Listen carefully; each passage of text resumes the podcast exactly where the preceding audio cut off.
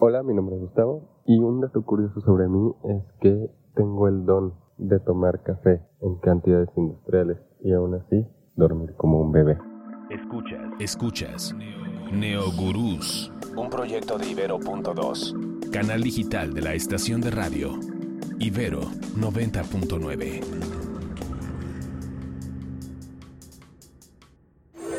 Choose your fighter.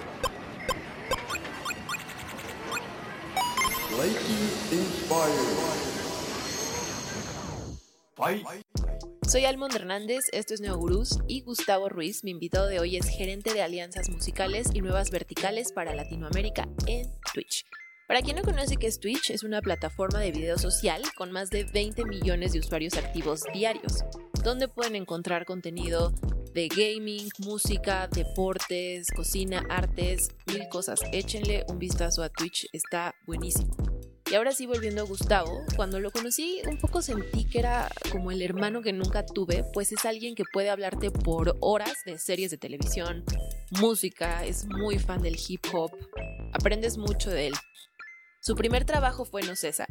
Le tocó participar en la parte digital para, la edición 1 del Corona Capital y otros eventos como el Vive Latino, Pearl Jam, The Pitch Mode, eh, y desde su primera experiencia laboral, Gus se enfocó en profesionalizarse dentro de la industria, un sueño que yo creo muchos hemos compartido.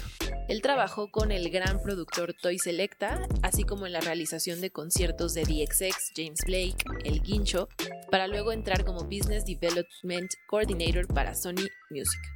Eh, Gus también es emprendedor, fundó su propia agencia y ha trabajado con varios artistas y sigue trabajando con artistas, pero ahora desde una de las compañías de tecnología más importantes del mundo.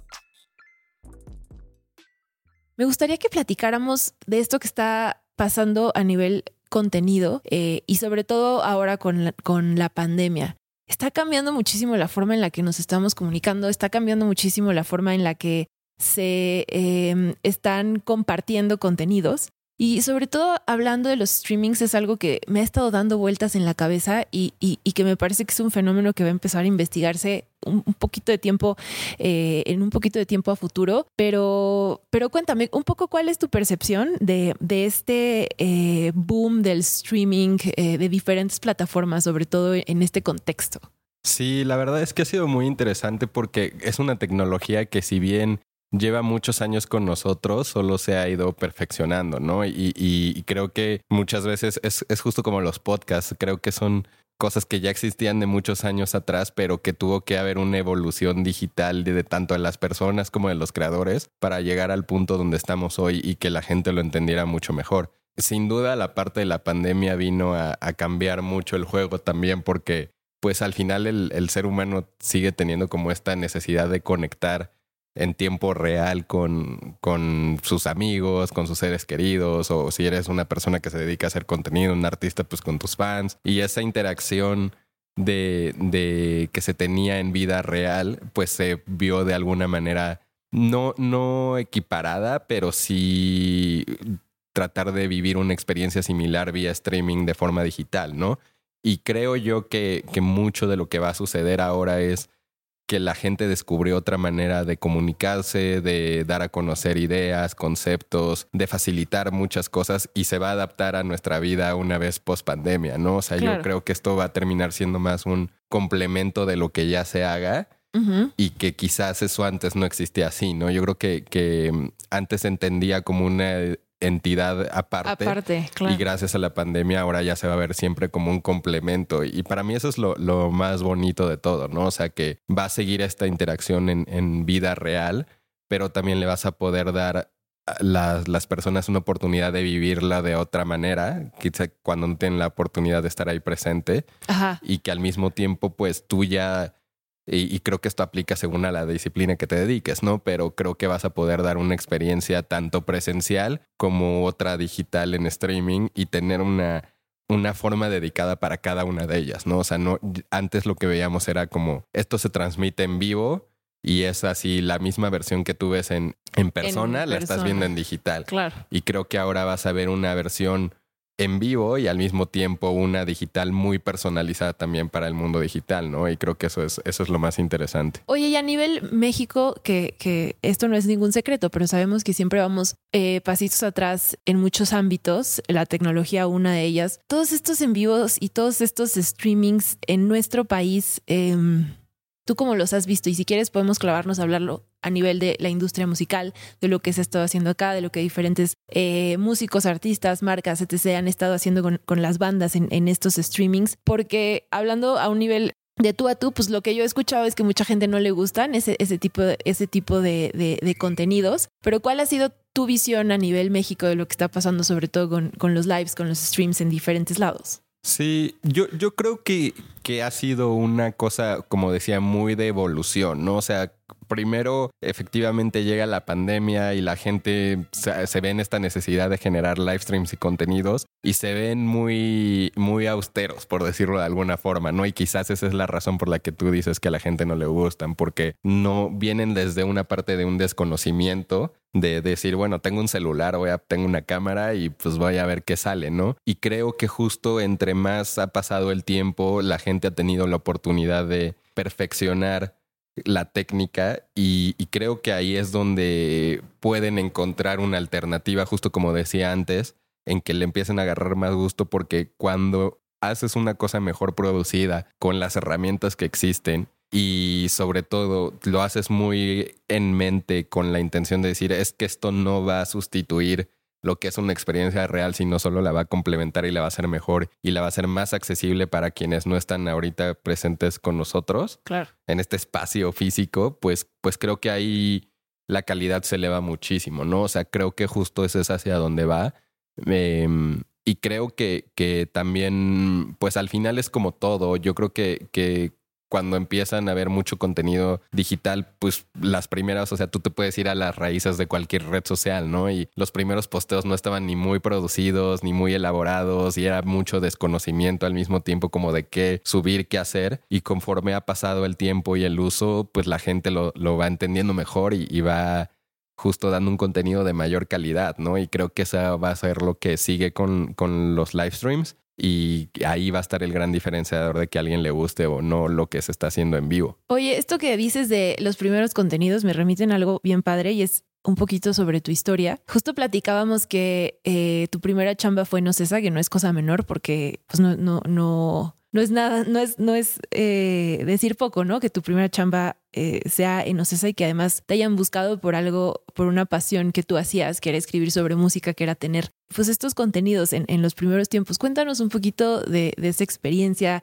qué hacías, qué blog tenías, de qué escribías y cómo fue que eh, llegaste y eso te llevó a, a trabajar en una gran compañía como esa. Es chistoso porque justo yo empecé de una manera, digamos, muy afortunada sin, sin buscarla. Em, yo tenía en ese entonces, ya, ya hay un poco de historia atrás, pero tenía yo creo que unos 16, 17 años y empecé a escribir de música que me gustaba porque leía blogs en inglés que justo en ese entonces era cuando apenas empezaban la época de los blogs ahí a principios de, a mediados más bien del los 2000, 2005, 6, 7. Y empezó a haber un boom de blogs de música que compartían novedades, noticias, este, vaya, reseñas, etcétera, de música más alternativa, por decirlo de alguna manera. Yo leía todo eso para descubrir música y decía, es que nadie está haciendo algo similar en español, pues voy a empezar el mío solo para compartir música que me gusta y a ver quién llega y qué pasa, ¿no? Y ¿Cómo se llamaba tu blog? Tenía uno que se llamaba Compa 68, así como el, del, ahora sí que a la forma de, tener la música. Ajá. Y luego trabajé en otro que se llamaba Cuchara Sónica también. Ajá. Vaya, los empecé a hacer como por mera diversión, sin ninguna intención. Y cuando menos me di cuenta, pues empezó a ser muy popular, ¿no? Y empezaron a salir oportunidades con marcas, entrevistar artistas, cosas que pues yo jamás hubiera pensado ni, ni lo creé con esa intención. Ajá. Y quizás la más atractiva fue una vez que recibo una invitación de parte de Ocesa para trabajar en, en el Vive Latino y empezar a hacer un poco como de su estrategia digital pero pues fue muy chistoso porque yo creo que cuando ellos me escribieron tampoco sabían mucho de mi edad, ni, ni de mucha historia, ni contexto, pero pues al final pues resultó que buscaban personas que supieran tanto de música y que tuvieran un expertise en este entorno digital. Fui, platiqué con ellos, eh, salió bien y, hicimos un ejercicio para el latino y de ahí se convirtió en luego empezar a, justo como por esas épocas apenas empezaban a las marcas tener presencia en redes sociales y creo que fue bien interesante como poder llevar una cuenta como Cesa, que en ese entonces para tener 16, 17 años y que tu primer trabajo sea ir a cubrir conciertos y poderlos llevar en una experiencia en redes sociales a los demás, pues estás rayado, ¿no? O sea, que a tus 16 años tengas la oportunidad de ir a todos esos conciertos gratis y encima te paguen por hacerlo y que y pues tener como toda esa oportunidad de vivir eso ya tras bambalinas, ¿no? Backstage y ver cómo funciona todo un concierto. A esa edad pues te enseña muchísimo. Y eso fue un poco lo que me fue llevando esta trayectoria como de la música y el mundo digital, pero todo fue a base de de un experimento que nunca fue pensado con la intención de que yo me dedicara a esto, sino simplemente fue hecho porque me gusta la música y dije quiero compartir la música que me gusta y punto, ¿no? Claro, y que también creo que algo, algo muy padre que, que platicábamos también es que tiene mucho que ver la influencia de tu familia y, y, que también en tu casa se escuchaba música, pero que también tuviste este acercamiento a la tecnología desde muy, muy chavito, ¿no? Que también creo que eso es lo que hace la diferencia muchas veces. Sí, la verdad es que era chistoso porque efectivamente, o sea, cuando yo fui creciendo, recuerdo así escarbar luego entre las cosas que uno tiene en, casa de sus papás ahí y veía como cassettes de bandas como de ACDs y tuve la fortuna de que pues como mis papás también son muy fans de la música desde chicos, cada vez que nos subíamos al coche escuchaba o a los Beatles o a Led Zeppelin o cosas así. Y recuerdo mucho pues también que ellos nos, o sea, me llevaron a mi primer concierto que fue el primer concierto que yo fui fue el de Michael Jackson. O sea, imagínate, tenía como un año de haber nacido. Ajá. Y y también, pues ya más grande fui a ver a, con ellos a Paul McCartney, Rolling Stones. Entonces, pues que te vayan, más grande me refiero 8, 10 años, pero igual que te vayan educando eso de alguna manera involuntariamente o, con, o voluntariamente, pero pues te lo van plasmando y se queda algo de ahí, ¿no? Y mi papá también siempre se ha dedicado mucho a la parte de la tecnología. Él estudió sistemas, ingeniería informática, cosas muy de, de su época. Ajá. Y pues justo con, con, esta pasión que él también tenía por la tecnología muy de niño, me regaló una laptop y, a esa edad cuando tienes una computadora y acceso a internet, pues te cambia la vida, ¿no? O sea, el acceso a un montón de información es gigantesco y pues yo como muy mente curiosa me la pasaba horas ahí estudiando, leyendo de todo, ¿no? Y, creo que justo fue lo que depuntó mucho de, de mi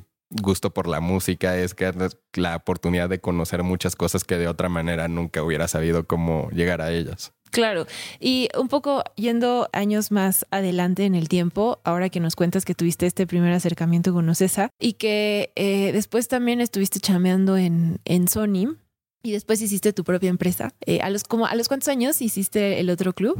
yo, creo que lo empezamos cuando yo tenía 26, 27, más o menos, sí. Y se me hace súper interesante. Me imagino que de alguna u otra manera haber trabajado en, en, Sony te dio como estas herramientas para tú fundar tu agencia, para tú trabajar con, con artistas. ¿Cómo era tu pensamiento en ese entonces? Lo que estabas aprendiendo, lo que querías hacer, de las personas que estabas rodeada. ¿Qué, qué época, qué época era eh, acá en la ciudad? ¿Qué se estaba viviendo? Sí, pues, pues justo fue mucho por ese gusanito de ganas de querer hacer algo, ¿no? O sea, eh, la verdad es que teniendo a ver la oportunidad de trabajar con todos estos artistas en disquera, en eventos grandes, pues te queda como un gusanito de decir qué pasaría si yo estuviera liderando todos estos proyectos, ¿no? Y con un ímpetu de decir, pues vamos a hacerlo, es como salió mucho la agencia. Era una agencia de, de management y, y, booking.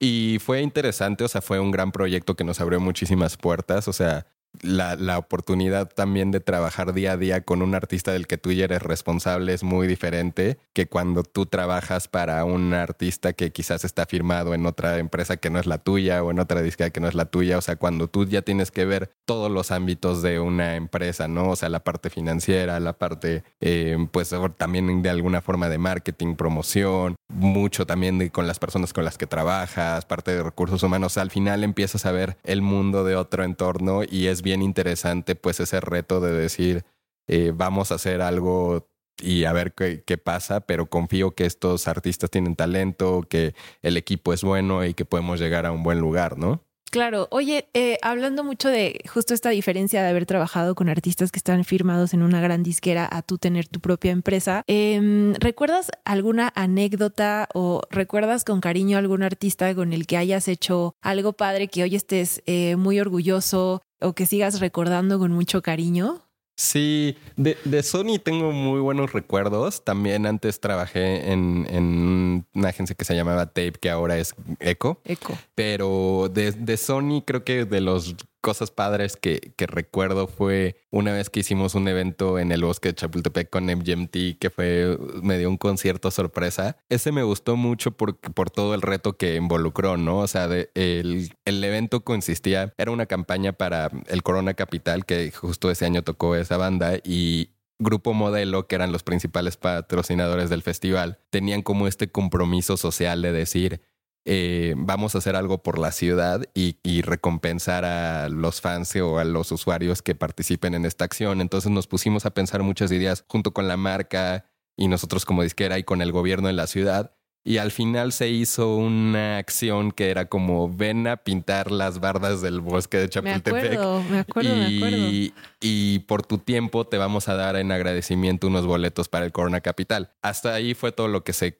se comunicó. Ajá. Pero ya los que fueron muy de buena fe, pues se dieron cuenta que no se iban a ir con solamente unos boletos, sino se iban a ir con unos boletos VIP Ajá. y al momento de la entrega iban a ver un show de, de MGMT completamente eh, sorpresa en exclusiva para ellos, ¿no? Y creo que fue un reto bien interesante montar todo un escenario en el bosque Chapultepec. Los tuvimos que llevar a hacer soundcheck en la noche para que nadie se diera cuenta, un volumen muy bajito. O sea, fue una experiencia como muy divertida y que al mismo tiempo pues tuvo esta acción social muy linda y la banda estaba feliz de, de dar un concierto para gente que había hecho algo bueno por la ciudad.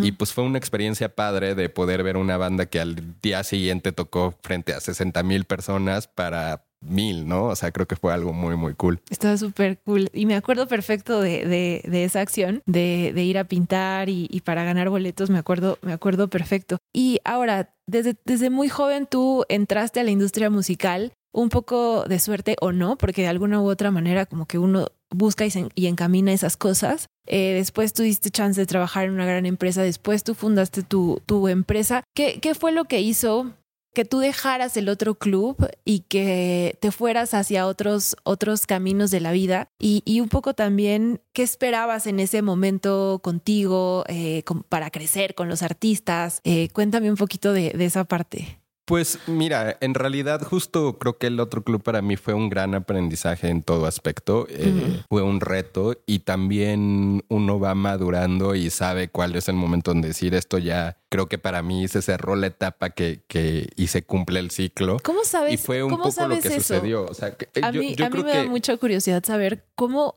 cómo, porque a mí me pasa mucho, pero creo que a mucha gente no. ¿Cómo sabes cuándo cerrar un ciclo? Creo que es súper, súper básico. ¿Tú cómo lo supiste? Pues, pues mira, o sea, sí, sí hubieron algunos indicadores, pero pues también de todos modos uno va sabiendo, y creo que es eso más bien, es creo que saber en- medir las señales o las cosas que se te presentan y ser lo suficientemente inteligente como para analizarlo de forma muy fría y decir, ¿vale la pena seguir en esto o vale la pena darle la vuelta a la página y a lo que sigue, no? Y creo que a veces la decisión puede ser muy dura y, y, y sí existe cierto apego y cierto corazón a proyectos, personas. Y hay veces que, que, pues de todos modos uno tiene que decir esto ya no da para más y ni modo, ¿no? O sea, como, como cuando tienes esa relación y que pues de todos modos hay sentimientos, pero sabes que ya no está funcionando y que se tiene que terminar. Sí, sí. Pues a veces, a veces así es con, con los negocios, ¿no? Y si ves que esto ya no está funcionando de la manera en la que tú esperabas, pues ni modo. O sea, sí tienes que analizar muchos factores. O sea, ya dependerán de proyecto en proyecto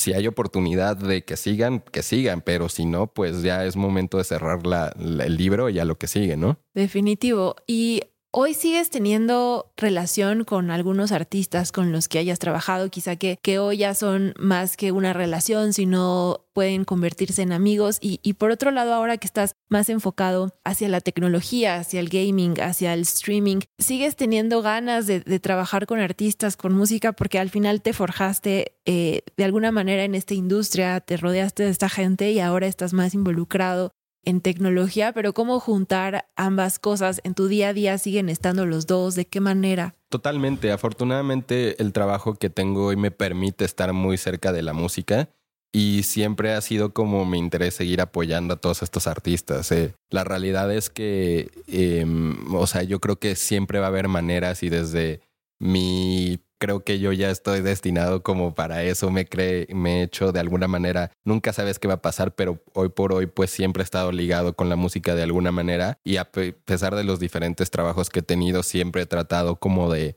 desde mi trinchera tratar de apoyar a, a los artistas, ¿no? Y creo que eso es justo lo que quiero seguir haciendo. Creo que siempre va a haber oportunidades y afortunadamente ahorita tengo una desde donde lo puedo hacer y, lo voy a seguir haciendo. Oye, me da un montón de curiosidad y hablando ya con alguien experto, el gaming sin duda es un fenómeno que hoy está fuertísimo en el mundo. Eh, México tampoco es un mercado que, que, no lo esté aprovechando. Y, y, siempre me pregunto, porque yo los veo como dos mundos muy desconectados, como, como alguien que los ve desde fuera.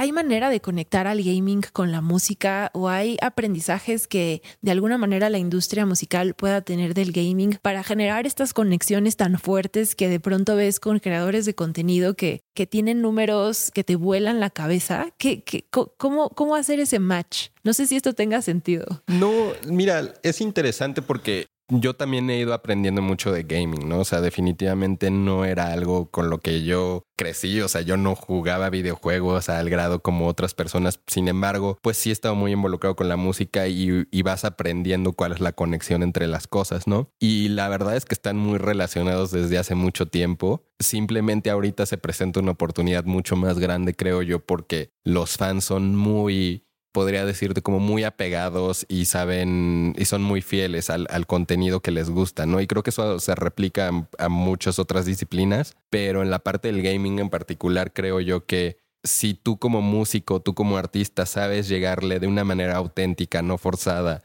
real a esa gente, te lo va a de alguna manera a responder muy bien, ¿no? O sea, son, son contenidos que es una audiencia que al final creo yo muy reactiva y, y, son como, al menos en la parte digital y en el Internet, son como superpower users, ¿no? Entonces, si sabes hacer esa conexión, puedes llegar muy lejos. Y si hay un historial, pues todos los, los videojuegos al final tienen música y ahora, o sea, cosas tan básicas como desde que tu consola puedes escuchar música y, haces otro tipo de experiencia mientras estás jugando, ¿no? Entonces yo creo que solo es saber cómo llegarle a esa gente, pero sí es posible y, haces una conexión muy interesante. Quisiera eh, cerrar con dos cosas. Eh, por bueno, ahora ya, ya somos, ya somos adultos, ya no somos, eh, bueno, en ese entonces eh, ese chavo que escribía y que de pronto lo buscó César, sino ahora ya tienes una trayectoria, que de pronto es raro, ¿no? Porque volteas y sientes que no ha pasado tanto tiempo, pero en realidad sí, ya te toca estar a la cabeza. Por un lado, tú te percibes como, como líder ahora que estás pues un, es en un proyecto importante que ya tienes una gran carrera, un, un gran currículum y número dos, ¿Qué, es lo que a ti te gustaría que se llevaran de ti? Quizá qué aprendizaje estas generaciones más jóvenes. Porque también siento que allá afuera, y porque yo me lo he topado en muchísimos eh, lados, gente que sigue teniendo esta como espinita de querer vivir de la música, de querer eh, vivir de escribir de la música, sin duda de querer vivir trabajando con artistas. Tú, tú, cuéntame. Yo creo que sí es posible. O sea, lo, lo, lo, que yo más recomiendo al final del día es mucha. Son tres cosas. O sea, confiar mucho en ti definitivamente creértela y, y, no dudar, o sea, confiar mucho en ti. Dos, investigar, planear, eh, leer lo más que puedas para, para saber justo cómo entrarle. Y tres, hacerlo sin miedo, ¿no? O sea, ir a aventarte y, y, eso creo que ha sido lo que a mí me ha funcionado. Y al final yo creo que justo es eso, ¿no? O sea, ir sin miedo a hacer las cosas no quiere decir que siempre va a salir bien, pero es peor no intentarlo por tener miedo, es mejor ir a hacerlo y si sale bien, qué bueno, de todo vas a sacar un aprendizaje. El chiste es justo, ¿no? O sea, creértela, informarte y aventarte a hacerla y es muy probable que te salga bien. O sea, creo que esa combinación no significa que es la fórmula mágica, pero sí es muy certera si, si le echas las ganas suficientes, ¿no? Oye, ¿y tú como líder? ¿Qué quieres dejarle a, los demás? Pues, pues eso, o sea, al final yo creo que justo ese es un poco mi mensaje, ¿no? De, decir, vas, hazlo, créetela sin miedo, o sea, aventarse a hacer las cosas, creo que es lo más importante, porque sí se puede, ¿no? Y ese es mi mensaje como, como líder al final, o sea, confía mucho en ti, infórmate y hazlo sin miedo y vas a encontrar buenos resultados. Buenísimo. Oye, vamos a cerrar con un ejercicio que se llama Gira el Dial, que básicamente dale la vuelta al dial, perdón, hay que prender este radio y tienes que pararlo en, un, en una estación random y me cuentas un poquito qué te, qué te recuerda.